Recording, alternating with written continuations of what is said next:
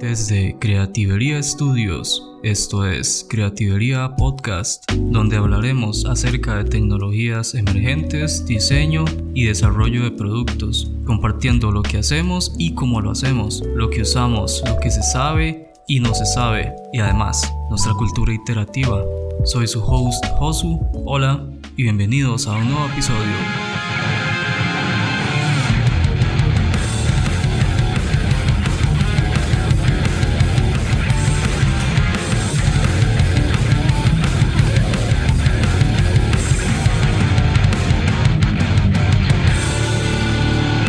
Bienvenidos, estamos de vuelta a un nuevo episodio de Creatividad Podcast. Este ya es el episodio número 7 y como todos los episodios anteriores, es clásico decirlo, este episodio es súper especial.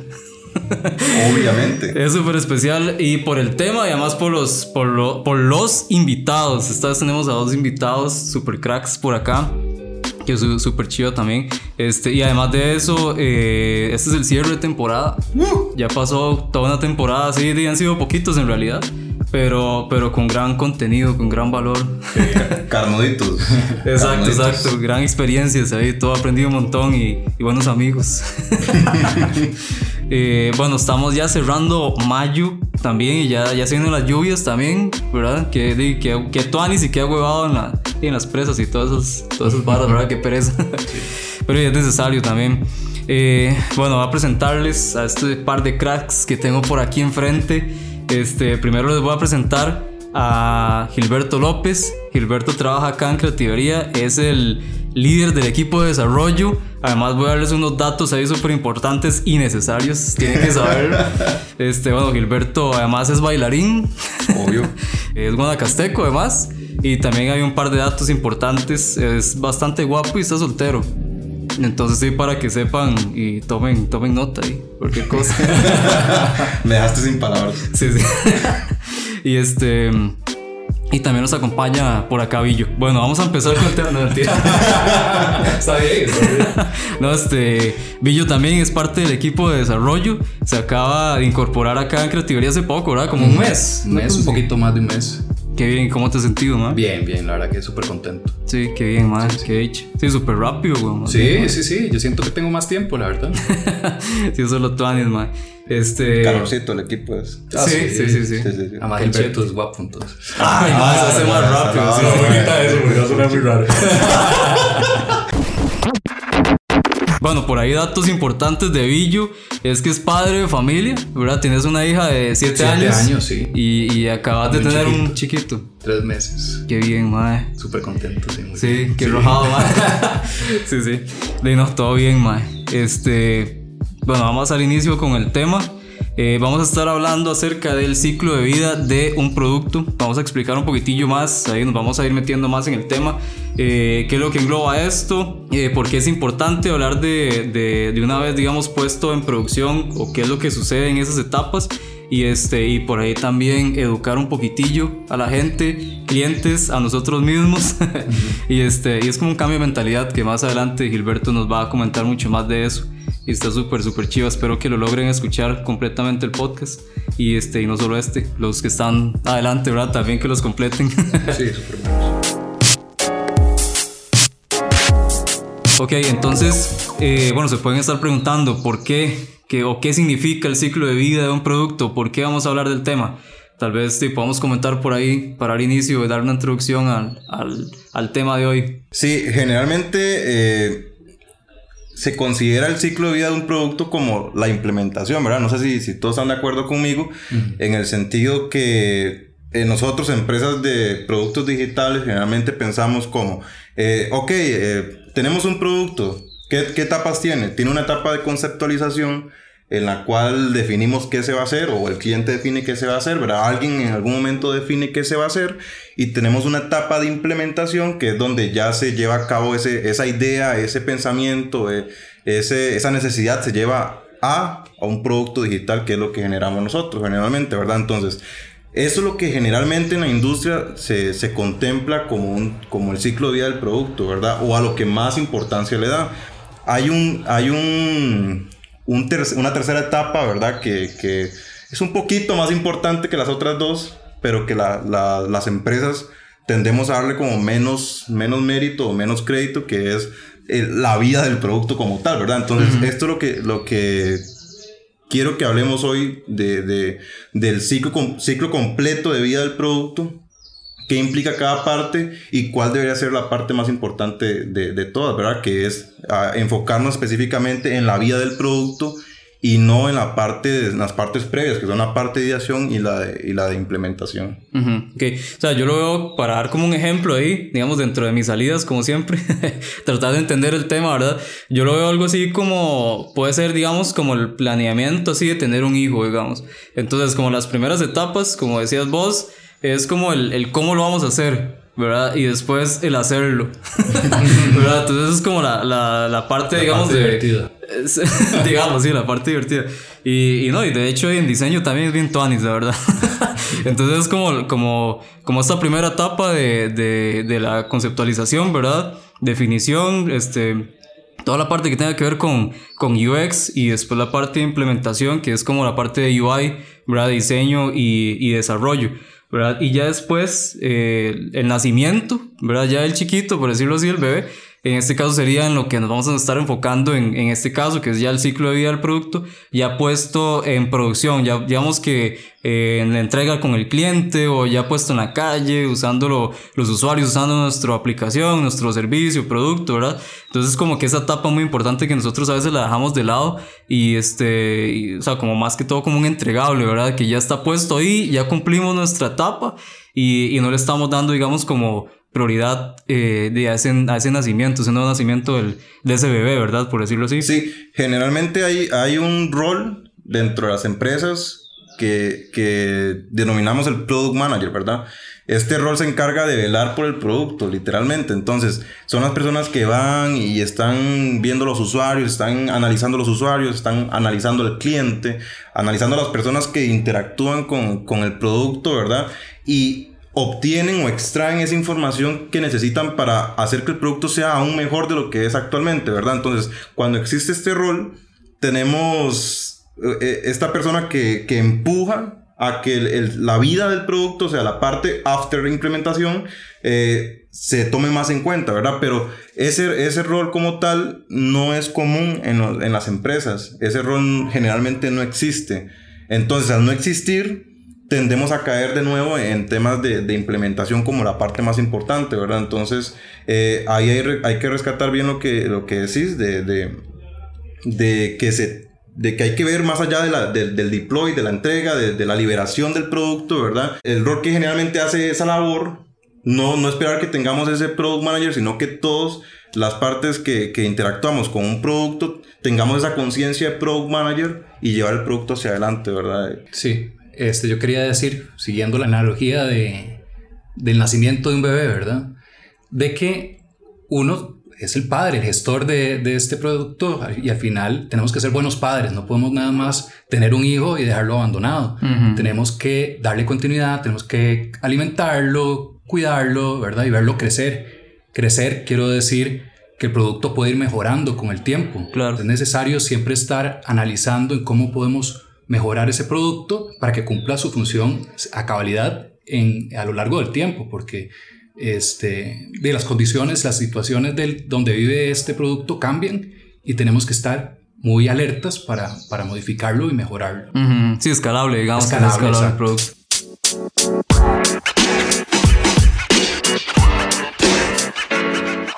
Eh, sí, ma- más bien, démosle aquí, hagamos un, un corte aquí en lo que estamos hablando, devolvámonos un toque, que nos estamos adelantando mucho, entonces devolvámonos un poco y, y hablemos más bien acerca de, de cómo funciona esto actualmente.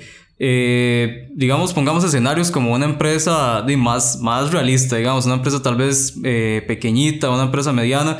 Por lo general las empresas grandes ya tienen su proceso bien definido, ¿verdad? Entonces, eh, tal vez sí tienen como departamentos inclusive para cada etapa de, de implementación del, del producto y puesta en escena y toda la cosa, ¿verdad? Entonces, tal vez devolvámonos un toque y veámoslo como más aterrizado a una realidad eh, de- como más sencilla, ¿verdad? De tal vez una empresa medianita o, o este, un pyme, por, por decirlo así también. ¿Qué es lo que sucede, digamos, dentro de una empresa de pequeña de desarrollo con, esta, con el tema? Pensemos en, en una empresa como creativería tal vez, ¿verdad? Que tenemos desarrolladores, tenemos diseñadores, eh, tenemos PM, que eso generalmente no es tan frecuente, ¿verdad? la existencia de un project manager no es tan común en las empresas, aunque sí, sí se ha vuelto tendencia, pero todavía sigue, sigue habiendo empresas que no tienen, ¿verdad?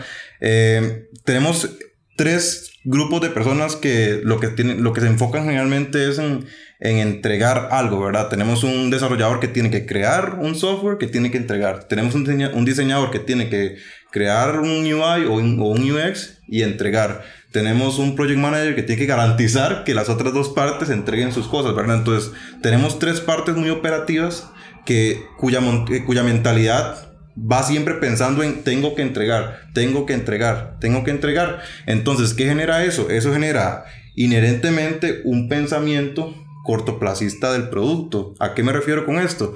Eh, yo como solo tengo que entregar, me enfoco únicamente en que tengo que entregar en la, en la fecha indicada, con el alcance indicado con el costo indicado, no pienso en el producto más allá. Entonces, es aquí donde, sin que nadie lo quiera o sin que nadie lo, lo piense, se genera una, una visión cortoplacista con respecto al producto. Y esto es lo que yo considero abunda en las empresas eh, de productos digitales, ¿verdad?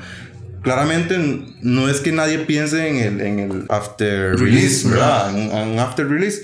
Lo que pasa es que se enfocan principalmente en, dar todo el esfuerzo en las primeras dos partes, que es la parte de entregar, en la parte de implementación, y le dedican mucho menos esfuerzo en la parte que va después de la implementación, ¿verdad? Entonces, es aquí, yo, yo considero que este tipo de, de, de recetas, ¿verdad? Gente muy operativa, llevando a cabo un proyecto, hace que la mentalidad o la visión del proyecto o del producto sea cortoplacista. O sea, la visión del producto es saquemos un producto, punto. No pensemos si el producto es valioso o no, nada más saquemos el producto a tiempo.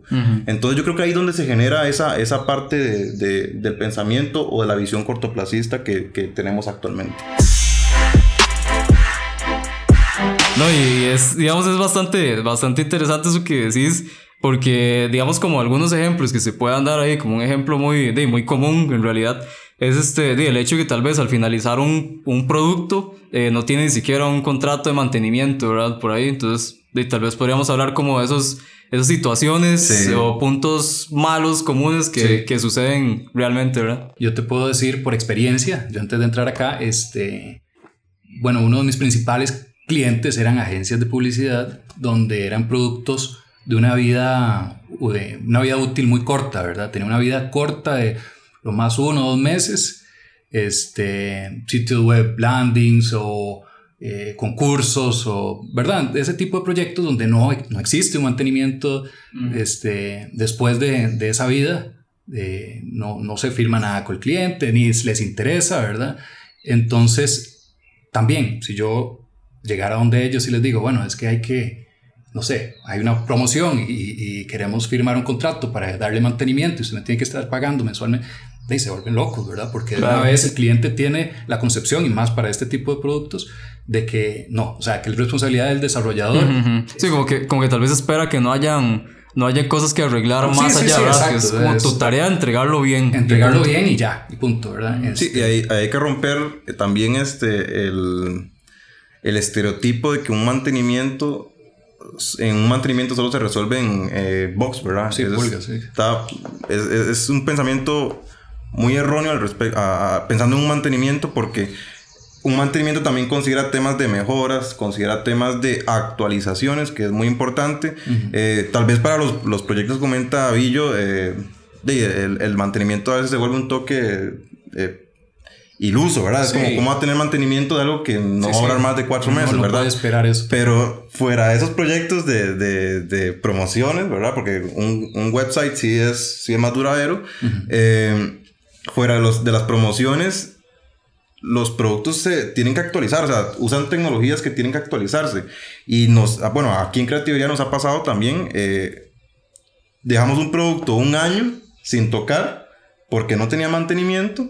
Después quiso revivir el producto y nos costó un montón levantarlo nuevamente, ¿verdad? Solo por el hecho de que no tenía mantenimiento. Porque tanto nosotros como el cliente asumió que el producto lanzaba y se acabó el asunto, ¿verdad? Se acabó el, ciclo de vida del producto, que es, eh, ahí como tocando el tema, ¿verdad? Otra vez, implementamos, se acabó el ciclo de vida del producto, no tenemos mantenimiento, un año después queremos hacer un cambio y fue un dolor poder levantar ese producto nuevamente, ¿verdad? Entonces, eso, eso es ese ejemplo tan, tan, tan simple como que no haya un contrato de mantenimiento, es, es el ejemplo más claro de cómo tenemos una, una, una visión cortoplacista sobre el producto, ¿verdad? Llegó el, pasó el año, ¿verdad? Con ese producto que tuvimos nosotros, pasó el año, el cliente, el usuario necesitaba cosas nuevas y ahí vimos reflejado contundentemente que el ciclo de vida del producto no es, no es ahí, ¿verdad? Sino que es después, ¿verdad? Entonces, eh, el hecho de que no haya mantenimiento sí es un reflejo muy claro de, eso, ¿verdad? de nuestra mentalidad o nuestra visión cortoplacista. Otro hábito eh, muy común que tenemos son los, eh, la aparición de issues, ¿verdad? Ya una, más que todo esto es en el equipo de desarrollo. Yo creo que, que esa actitud hacia los issues, que es muy negativa, ¿verdad? Entonces, viene y, no sé, alguien del cliente dice, de equipo de creativería, eh, pasó esto. El primer sentimiento que tiene uno cuando recibe eso es la pereza, ¿verdad? Es como, o qué hicimos mal, o esas cosas, ¿verdad? el usuario no. Exactamente, ¿verdad? Y, y, todos manejamos ese pensamiento, ¿verdad? Esa, esa, esa, esa idea de que llegó algo nuevo o llegó algo que no está funcionando como esperaba o llegó algo que, que que funciona, pero no como se espera, ¿verdad? Que es, es lo que a veces pasa. Y tenemos una mentalidad negativa ante eso, ¿verdad? Eh, eh, estamos diciendo, yo ya terminé mi parte, no me moleste más, ¿verdad? Entonces eso es muy común y es un hábito que, que, pasa en los equipos de productos, ¿verdad? Sí, sí, exacto. Uno como desarrollador llegan esas pulgas y de una vez brincas, ¿verdad? No, es como un golpe al ego, sí, exacto. Yo lo hice bien y estaba funcionando ayer y seguro lo está viendo en IE tal. Este, o el, usuario no sabe. Le echa la este, culpa al usuario también. La culpa a todo mundo. Y en, vez de verlo como una oportunidad para una mejora del producto, una, una mejora constante del producto, estar recibiendo pulgas quiere decir que, o no, no siempre son pulgas, puede ser que hay algún issue, hay algo, algo que se pueda mejorar porque tal vez el usuario no tiene la usabilidad suficiente del producto para que el usuario lo haga lo use todo con facilidad, entonces hay oportunidades, ¿verdad? Y hay que verlo así, como oportunidades que a largo plazo el que va a estar beneficiado es el producto. Claro, sí, sí. Sí, al, final, como decís vos, ¿verdad? El producto que va a la mano del, del usuario final, ¿verdad? es como el, como el objetivo de nacimiento en realidad de, de un producto, ¿verdad? Poder definir su, problema. Exacto, sí, su razón de, de vivir, exactamente, sí, sí. Otro hábito o más bien no hábito de esta visión cortoplacista que a mí me encanta y me gusta compartir es el hecho de que cuando desarrollamos un producto las herramientas de monitoreo no existen. O sea, eh, me parece muy curioso y es algo que es tan poco frecuente que nadie siquiera lo considera, ¿verdad? ¿Qué es una herramienta de monitoreo? ¿Qué es el monitorear, verdad? Eh, yo tengo una aplicación móvil, por ejemplo, y yo tengo que medirle cuánta memoria consume, cuánto CPU está consumiendo para, para que la, la batería del usuario no se vea, no se vea, no se vea golpeada, ¿verdad? Que no baje muy rápido. Eh, ¿Cuántas empresas hacen eso, verdad? O sea, ¿cuántas empresas? O no vayamos a una aplicación móvil, vámonos a una aplicación web. ¿Cuántas empresas miden la, la cantidad de, de, bytes que se están bajando para un sitio web? Claro. ¿Cuántas empresas miden eh, cuánto dura la página cargando? Eh, son, cosas muy básicas de, clientes, ¿verdad? Pero también hay herramientas de monitoreo muy fuertes a nivel de, servidores, ¿verdad? Por ejemplo, si tenemos un API que, tenemos que exponer, ¿cuánto dura uno de esos requests respondiendo?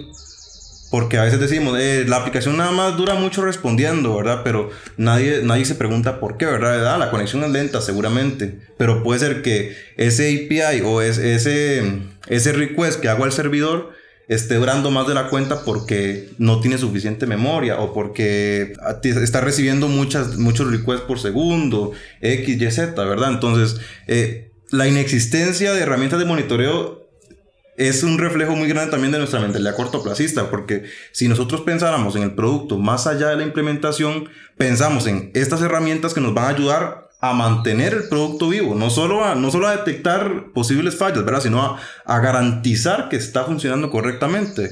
Eh, ¿qué, les puedo decir? Este, un ejemplo muy claro de esto, de de, nuevo, vamos al request, ¿verdad? Tenía un request que duraba eh, un segundo respondiendo porque hacía mucho procesamiento lógico, ¿verdad? Hacía unas loqueras ahí matemáticas y de repente el, request comenzó a, durar 15 segundos.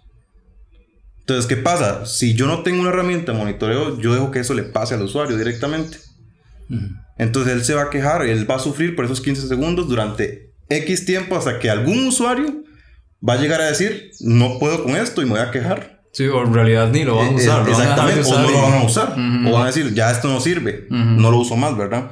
En cambio, con una herramienta de monitoreo, lo puedo detectar con suficiente tiempo para poder resolverlo antes que impacte a demasiados usuarios, ¿verdad? Entonces, eh, si yo no evalúo mi aplicación, si yo no evalúo mi herramienta, eh, no estoy, puedo no estar aplicando el impacto que yo requería, ¿verdad? Entonces, esto es este es uno de esos ejemplos que a mí me parece muy valiosos recalcar, que, que no son muy comunes, que nadie tiene muy conscientes, pero que son un reflejo muy válido de esa, de esa visión cortoplacista. Es interesante porque lo que decís también es como un mantenimiento preventivo, ¿verdad? Porque al final de cuentas, como decís, si el usuario deja de usar la aplicación, el cliente va a brincar de, pero algo está pasando, no, me, no están usando la, aplicación como tal, el cliente no conoce estas herramientas, no sabe, entonces es responsabilidad de nosotros estar midiendo esto y decir, ok, si está esto va a empeorar. Si está pasando algo y, ya no funciona como, estaba, como debería y como estaba funcionando, entonces hay que entrarle de antes de que reviente esto y el usuario de ahí no lo, no lo sí, Sí, que es el peor,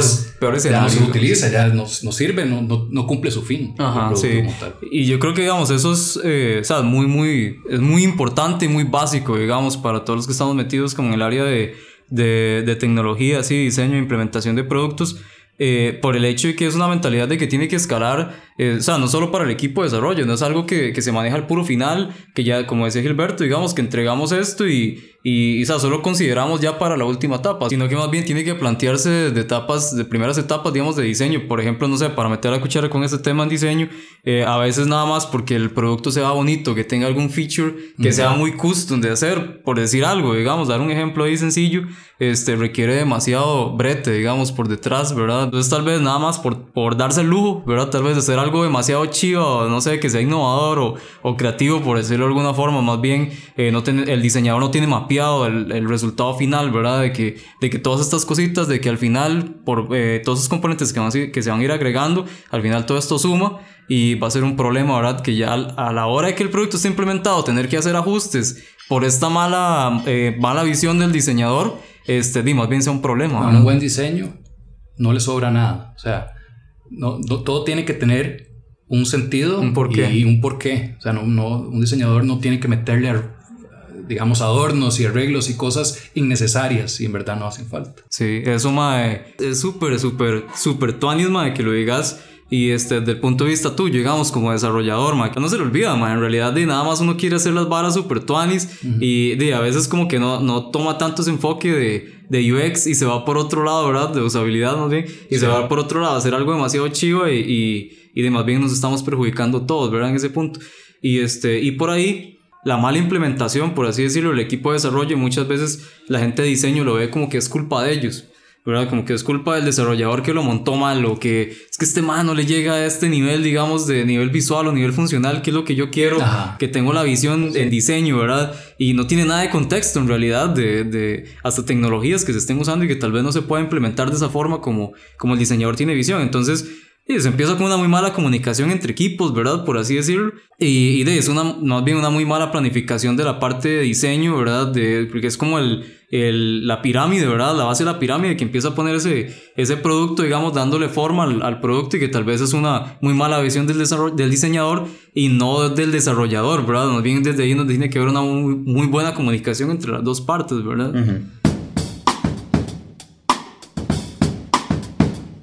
Eh, sí, bueno, ya vimos varios puntos por ahí de lo que es la realidad, por desgracia. Entonces, bueno, démosle vuelta a esto. Eh, vayámonos allá como por el tema más utópico, tal vez, que es como más difícil llegarle, pero que es difícil por, un, por una vara, yo creo que de malos hábitos, tal vez, y mentalidad, ¿verdad? Educación, esas cosas. Pero hoy vayámonos por el lado positivo. Y hablemos entonces de cómo debería de ser antes de hablar de cómo debería ser, a mí me gustaría conversar sobre, sobre o comentar un poco sobre una contradicción que veo muy común en, en las empresas, ¿verdad? ¿Cuántas empresas no llegan ante un cliente y le dicen, yo no te ofrezco un producto, te ofrezco la solución que va a resolver el problema que sufre el usuario. Profundo, ¿Cuán- mae. ¿Cuántas empresas no llegan con eso? O sea, El bueno, esa es la, la versión profunda. La versión profunda. La versión común es: yo te voy a hacer algo que le va a generar valor al usuario. Ese es lo- el, el discurso común de las empresas. Y está perfecto. A mí me parece perfecto. ¿Cuántas empresas tienen mentalidad o visión cortoplacista y dedican todo su esfuerzo a la implementación y no llegan a dedicarle esfuerzo a, a- a la parte después de la implementación o, la- o a la vida del producto e incumplen esa, esa frase, ¿verdad?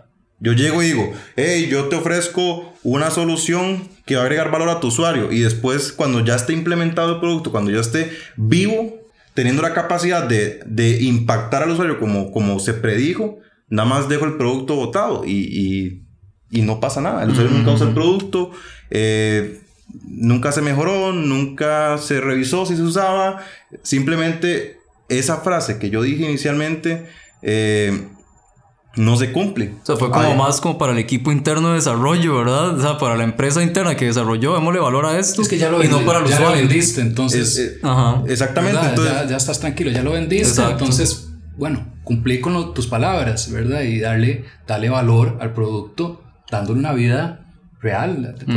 Entonces, para iniciar, hay una falta, de, una falta de consecuencia en mi palabra, ¿verdad? Yo digo, yo te agrego valor al usuario, o yo hago algo que le agrega valor al usuario, y después, en la parte donde verdaderamente ese, ese, ese valor se tiene que generar, no le doy importancia al producto. Entonces, e- esa consecuencia tiene que cumplirse. Tiene, tenemos que ser empresas que busquen lograr eso. Entonces, todos los malos hábitos o lo- los hábitos o los ejemplos que vimos anteriormente, ¿verdad? Como por ejemplo, eh, no hay un, un contrato de mantenimiento. Por favor, tengamos un contrato de mantenimiento. O sea, no solo por el hecho de que haya issues, eh, que haya bugs, perdón, sino el hecho de que un mantenimiento te ayuda a darle actualización al producto, a darle mejoras, a entender el producto, a que el cliente entienda el producto. O el producto a la primera no va a salir no va a salir perfecto, perdón, sino que él va a salir y se va a acomodar a la necesidad del usuario. Eso no se da en la implementación, eso se da ya en, el- en la vida, en la etapa de vida del producto, en, en el post-deploy, en el post- en el post-release.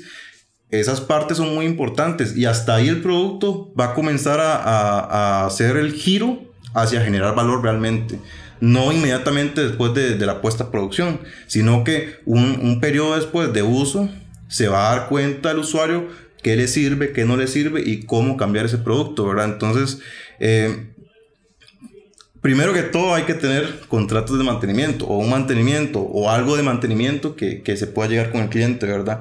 El segundo punto que hablamos de los issues, ya, ya Guillermo, por si no saben el nombre de Billo, ya lo dijo, este, un issue no es un problema, es una oportunidad de crecimiento, no solo para uno, sino para el producto. O sea, eh, cuando llega un issue, a veces, de, como, como comentaba Billo, es que nosotros, es, fijo es el usuario que no lo sabe usar, ¿verdad? Si el usuario no lo sabe usar, entonces puede que el bug no sea lo que, no, no sea lo que él pensaba que era. Pero si el usuario no pudo lograr lo que quería lograr, ahí sí hay un issue que tenemos que resolver, ¿verdad? Entonces, cuando algo llega, es importante ver lo valioso que es, analizarlo y poder obtener o extraer información de eso para mejorar el producto. Entonces, vean cómo cambia el asunto desde cuando yo recibo información de mi producto, cómo puedo tomarla muy mal o tomarla o, o tomar provecho de eso. Y ese es otro hábito que a mí me gustaría que, que o que yo creo que es importante valorar eh, para, para los equipos, ¿verdad? No solo el- yo, yo estoy hablando del equipo de, de desarrollo o estoy hablando en general, pero yo creo que aplica para tanto los equipos de diseño Claro. también, ¿verdad? Cuando, cuando le llega un issue es, ok, esto no es para molestarte la vida, esto es para mejorar el producto que conceptualizaste y que ideaste y que diseñaste, ¿verdad? En, en el caso de los diseñadores y en el caso de los desarrolladores, el producto que implementaste. Eh, el tercer ejemplo que hablamos, la- las herramientas de monitoreo, ¿verdad? No pensemos cuando estamos desarrollando, pues, específicamente los desarrolladores, en generar nada más el software que implementa la funcionalidad. Pensemos también en las partes del software que monitorean que todo esté funcionando correctamente, ¿verdad? Tal vez no tenemos que tener un sistema súper complejo de monitoreo, pero yo creo o considero que en ciertas partecitas o ciertas validaciones de performance nos pueden ayudar muy rápidamente a que el producto escale muy rápidamente con el usuario, ¿verdad? Que, que, que escale fácil con el usuario, que no sea una, una piedra en el camino, que no tengamos un producto hermoso, pero deficiente en rendimiento y que por tanto no se use, ¿verdad? Solo, solo porque no estamos viendo ese tipo de cosas. Sí, ahora que estamos hablando del valor de todo este proceso posterior, ¿verdad? La implementación, también siento que es responsabilidad nuestra como desarrolladores y o como empresa de desarrollo que el cliente entienda, ¿verdad? Que este proceso tiene un valor, ¿verdad? Este, que le quede claro, que no es nada más que le queremos sacar más plata con una mensualidad, sino que entienda que hay un valor real para él y él lo va a ver eh, reflejado este, en sus usuarios cuando lo utilicen mejor, cuando, cuando la aplicación mejore y sea más atractiva o, o, más, más usable, más, más, más útil. Y así como para tirar algo así en resumen, ya así como, como a modo de cierre de, de, de, este bloque, es como un cambio de mentalidad o de visión, se podría, se podría decir. Sí, eh, bueno, lo que, yo, lo que yo comenté fueron ejemplos de cómo debería ser, ¿verdad? Uh -huh. eh, la pregunta más grande es cómo llegar a eso. Claro. O sea, cómo, cómo llegamos de una persona que recibe un issue como algo negativo a una persona que ve un issue como una oportunidad de mejora, ¿verdad? Uh -huh. ¿Cómo cambiamos de, de, una persona que, que solo busca vender un producto o, o, solo busca vender la implementación de un producto a una persona que busca vender el ciclo de vida o que busca vender la, la vida del producto, ¿verdad? No solo la implementación, sino que busca tener un producto que sea mantenible, ¿verdad? Eh, como decías, para mí el punto focal más importante para lograr ese cambio de, de, un lado al otro, ¿verdad? Donde, donde logremos pensar en el producto es el cambio de actitud a la hora de, de comunicar un, un, producto al equipo, ¿verdad? Para mí esto ha sido muy, muy interesante porque recientemente me ha tocado tomar ese, ese rol, ¿verdad? De, de no solo exponer eh, un, un, proyecto, sino exponer un producto. ¿Y a qué me refiero con eso? Cuando uno expone un proyecto, uno expone tiempos, tiempos de entrega, alcances y costos. Uh -huh. Entonces, ¿qué pasa? Que eh, Guillermo, este, tenemos un proyecto para dentro de, que hay que entregar dentro de cuatro meses. Eh, tenemos tantos dólares y tenemos tal alcance. Sí, Hagámoslo. Empezar, empezar, al revés, digamos. Hagámoslo, ¿verdad? Entonces, ¿qué, qué va a pensar uno? Uh -huh. Ahí está, visión cortoplacista. Sí. ¿Qué, ¿Qué, tenemos que hacer? ¿Qué tenemos que hacer para cambiar la mentalidad o cambiar la visión? Es lo que yo comentaba anteriormente.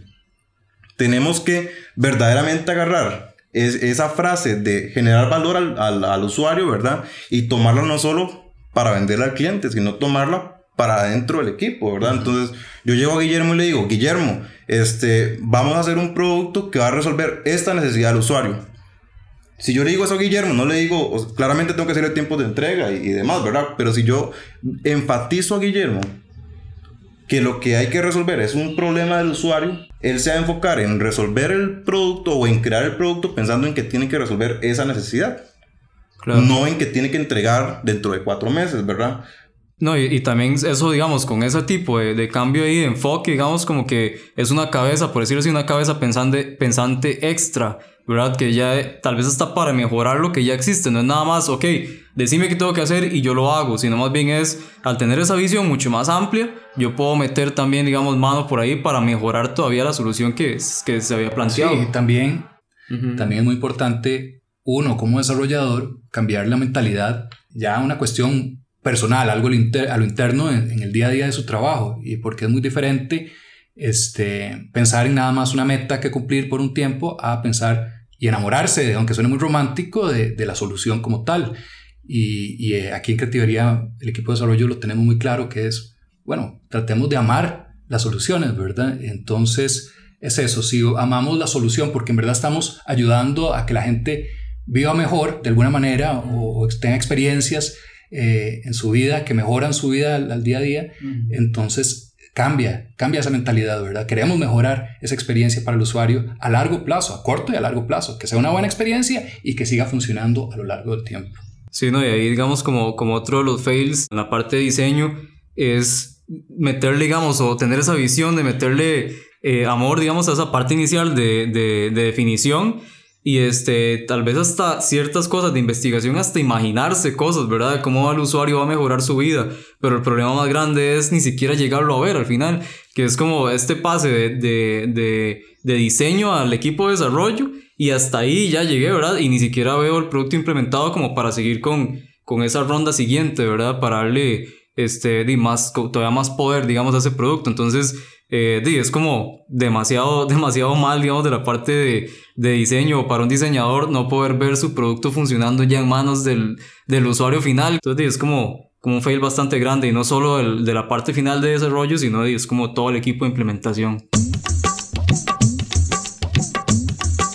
Ok, hemos llegado a la parte final del podcast y cierre de temporada. Episodio número 7. sí, sí, va, compren el 7, ahí va a salir el 7. Cierre dramático. Cierre dramático de temporada, sí. De Creatividad Podcast. Obviamente vamos a seguir. Vamos a tener por ahí este, una segunda temporada y con más sorpresas, cualquier cosa, para que no se olviden ahí estar atentos a redes sociales, ¿verdad? Para que puedan escuchar este, los podcasts estos de primera temporada. Nada más el anuncio por ahí, lo pueden escuchar en Anchor, en Spotify este, en iTunes, eh, también en Google Podcast, eh, ¿qué más? ¿Qué más? Stitcher, son como nueve plataformas, entonces no hay excusas ahí para que lo escuchen donde sea en realidad. ok, las últimas palabras, ya que puedan añadir así lo último que ustedes quieran, que, que, les quede así en la mente grabada, así para los implementadores de soluciones. Sí, a, a mí me gustaría hablar directamente con los líderes de los equipos que implementan, ¿verdad? Eh, de líder a líderes eh, gente, enfóquense en el valor del producto, no en la implementación del producto. Eh, para mí esta es como la frase más importante. Enfóquense en el valor del producto. Piensen más allá de la implementación. Vean la, la etapa, la vida del producto, ¿verdad? Chineen ese bebé, chineen, denle de comer, cambien el pañal háganlo crecer, háganlo ser exitoso, ¿verdad? Chinen el bebé, cambien esa actitud y comuniquen eso a su equipo para que ellos también tomen una visión diferente y esa visión se va a ver reflejada, se los aseguro, se va a ver reflejada en la implementación. Piensen en el valor del producto, no el valor de, no la implementación del producto. No, nada más para cerrar, este, seamos buenos padres, amemos nuestros, a nuestros hijos, a nuestras soluciones, este, cambiemos esa mentalidad de que si viene una pulga o un... O sea, no lo veamos como algo negativo, ¿verdad? Veamos oportunidades para mejorar las soluciones y ojalá vivan mucho tiempo, mucho tiempo y ojalá dentro de años todavía estén ahí. Eso es lo más gratificante, como cuando un hijo crece y se gradúa de la universidad, debe ser lo, lo, mejor de la vida, lo mismo pensemos en las soluciones. Y una vez que nosotros lo creemos, se lo podemos transmitir al cliente y, y, puede que él lo crea también, eventualmente. También eso es muy importante. Excelente. Qué bien, ma. Sí, sí, pura buena vibra para todos, ma. Exactamente. ma, les agradezco un montón el Chile que hayan compartido aquí el tema en el podcast. Eh, de aprendí demasiado, así, montones. Espero que que, de, que allá afuera quede algo también de estas palabras. Ya demasiadas gracias, grandes palabras que se echaron, buen conocimiento de parte de los dos. Eh, Dino, pura vida. No, muchas gracias. Creo que estamos, sí, encantadísimos de haber compartido el tema, ¿verdad? Claro. Y, nos vemos en una próxima. ¿eh? De fijo, de fijo, los voy a estar jodiendo ahí para, para un posterior tema. Y bueno, no, pura vida, gente. Muchas gracias y nos vemos en la próxima. Pura vida. Gracias. Chao.